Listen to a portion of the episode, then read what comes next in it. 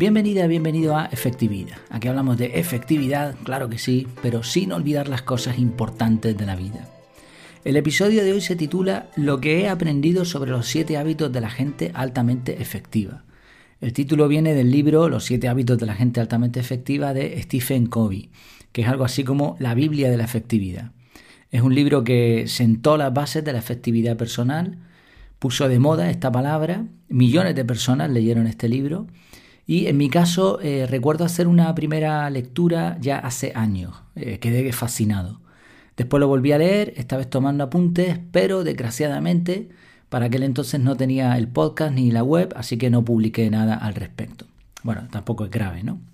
Quizá ataque de nuevo el libro más adelante. Mientras se me ocurrió hacer algo diferente, algo divertido. Eh, el libro se publicó en 1989 o sea, es viejito y además eh, desde que tuve mi primera cita con él han pasado también un montón de años, ha llovido bastante. Así que la idea de este episodio es ver qué he aprendido yo de esos siete hábitos, es una reflexión que me sirve a mí y quizá le pueda servir a más personas, y también si estoy de acuerdo o no estoy de acuerdo o más bien el camino, los aprendizajes han modificado el paisaje. Vamos a verlo, vamos a repasar un hábito uno a uno y después te contaré un poco mis impresiones. Primer hábito es ser proactivo. La proactividad de la que habla Kobe, eh, él habla de tomar las riendas del caballo, básicamente, de hacernos responsables de nuestros actos. Podemos elegir usar nuestras capacidades y habilidades para adelantarnos a la jugada y trabajar para mejorar, o bien ser reactivos culpando a la suerte, al destino y reaccionando a lo que a los elementos externos les parezca bien.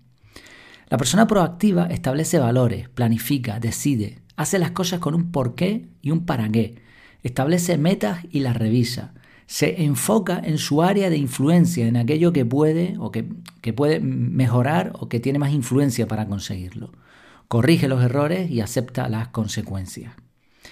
Durante años he investigado y he aprendido bastante sobre sesgos mentales, sobre el comportamiento humano y cómo de forma muy automática nuestro pensamiento y acciones se van modificando. Libros como Inteligencia Emocional de Daniel Goleman o Pensar rápido, pensar despacio de Daniel Kahneman te hacen reflexionar sobre hasta qué punto somos conscientes de lo que hacemos o autómatas, seres que poco pueden hacer para controlarse a sí mismos. También he aprendido bastante sobre marketing mm, en los últimos cuatro años principalmente con la web y el podcast para ver cómo se manejaba esto y me he dado cuenta que se puede manipular muy fácilmente a las personas. Miles de maneras de hacerlo. Y sobre todo Internet y las redes sociales tienen mecanismos que, manejan a la gente como, como les parece a, los autores. Y una pregunta eh, en relación a esto que estoy mencionando es si realmente se puede cambiar. Esta pregunta me la he ido haciendo bastantes veces y lo habrás notado en el podcast y en los artículos de, de la web. La respuesta final corta es que sí, pero que es difícil. En cuanto a organización personal, también he estudiado a fondo el debate entre planificación o reacción. Los defensores de GTD y otras metodologías prefieren trabajar por contextos, elegir en el momento que es lo más oportuno, en vez de planificar fechas y horarios. También hay muchos fans últimamente de los entornos buca y la pandemia parece, y digo parece entre comillas, darles la razón. Sin embargo, juntando todo, todo esto que he ido aprendiendo, la conclusión a la que llego es que eh, el bueno de Kobe tenía razón. Hay muchas ventajas en ser proactivo, en trabajar con una visión, con principios y de forma consciente. Todas las conclusiones a las que llego, a pesar de los secos de manipulaciones y de supuestos entornos buca, me dicen lo mismo. Planifica, planifica, planifica y después cúmplelo, en la medida de lo posible. No planificar es planificar el desastre. Así que en este primer hábito estoy de acuerdo y aunque ha habido muchas teorías entre medias, eh, a fecha de hoy sigo pensando así. Hábito 2. Empieza con un fin en mente. El hábito 2 es una continuación del 1, así que no me voy a enrollar aquí. Ya digo, también puedes encontrar muchos resúmenes de los 7 hábitos en internet, así que no es el objetivo de este episodio. Uno de los dilemas que tuve cuando empecé a montar el, el método CAR fue si comenzar con el establecimiento de los principios y valores personales o bien enseñar la metodología. Y hablando con otros autores en este punto, vi que había diferencias de opinión. Hay quien piensa que primero el método y las herramientas y después ya estarás capacitado para establecer principios. Otros dicen que primero los principios y después las herramientas. La conclusión final a la que yo llego es que las dos cosas van en paralelo. Pero gana por un par de cabezas los valores. Un par de cabezas haciendo la analogía de, los corredores en, atletismo que, ah, eh, adelantan la cabeza un poquitín para llegar los primeros. Pues así está la cosa. ¿eh? Creo que lo mejor es ir un poco en paralelo, pero primero, primero los principios. Así que estoy de acuerdo también con, con Kobe. Hábito 3. Prioriza primero lo primero. Y bueno, pues si te fijas, los tres hábitos van concatenados, ¿no? Si ya somos proactivos y sabemos para qué hacemos lo que hacemos, este es el martillazo final. Prioriza. En realidad es una redundancia, porque los principios de vida deberían ser pues eso, principios, lo primero. Pero en la práctica priorizar es bastante más complejo. El libro presenta aquí una joya, una verdadera joya, una obra maestra, que es el cuadrante importante urgente. Este cuadrante es por sí solo un método de planificación. Te ayuda a pensar si tus acciones te llevarán a algún sitio o más bien estás yendo por la vida como, como pollo sin cabeza. Hay muchos detractores de este cuadrante, pero yo por más que lo estudio, no veo nada malo ahí. Y a medida que han pasado los años desde que leí por primera vez este libro, sigo estando totalmente de acuerdo con la forma de trabajo del cuadrante. Las personas que se enfocan en las tareas importantes pero no urgentes tienen una vida sin estrés, más tranquila y más controlada. Y consiguen objetivos además. Así que, bueno, 3 de 3. Llegamos al cuarto hábito, win-win. El cuarto hábito es ganar, ganar. Y la idea de Kobe es la de conseguir objetivos sin perder el honor, hacer eh, lo correcto, lo bueno un halo de romanticismo esta idea. El resumen pragmático es que si en una negociación las dos partes no salen ganando, mejor no hay trato. Durante años estuve totalmente de acuerdo con esta filosofía, incluso desarrollé una idea un poquitín más pretenciosa juntando conceptos que fue win-win-win. De hecho fue un artículo de la web en su momento que, utilizaron algunas escuelas de negocios. Lo sé porque lo vi en los enlaces, ¿eh? no porque me lo dijeran pero sé que en sus cursos, en su MBA, metieron este artículo y creo que, era una idea interesante. En negociaciones, no solamente que ganen las dos partes, sino además que se gane siempre. Es decir, que ocurra lo que ocurra, incluyendo un imprevisto o cambios en la situación, todos salgan ganando. Aquí entra una planificación de riesgos.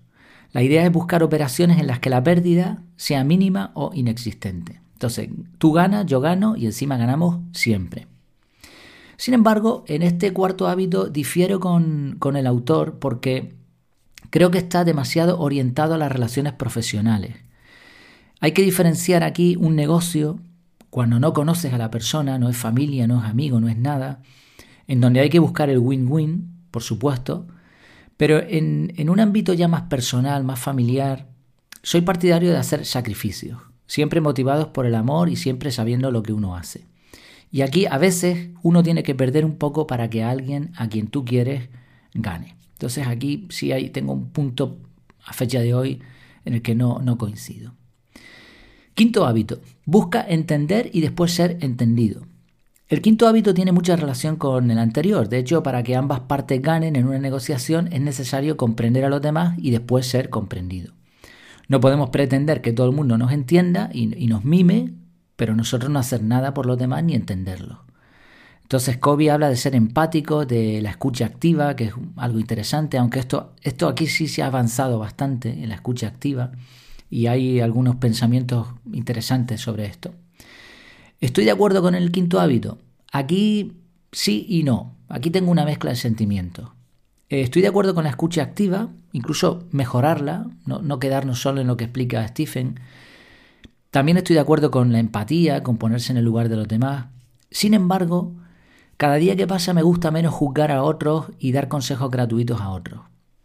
Y el problema es que no consigo separar las dos cosas, porque por más que lo pienso, la conclusión es que no puedes comprender a otra persona sin elaborar un juicio de valores. Es, casi inevitable.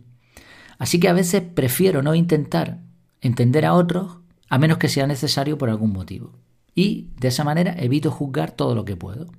Intento sentir lo que la otra persona podría estar sintiendo, pero no como yo lo veo, sino como lo ve ella. Esto sí lo explica Kobe. Lo que pasa es que en la práctica es muy complicado. Sí, puedes comprender a otra persona sin entrar a valorar sus motivaciones. Será una comprensión limitada y te ahorrarás el juicio. Más o menos esto es un poco a lo que he llegado en este hábito 5.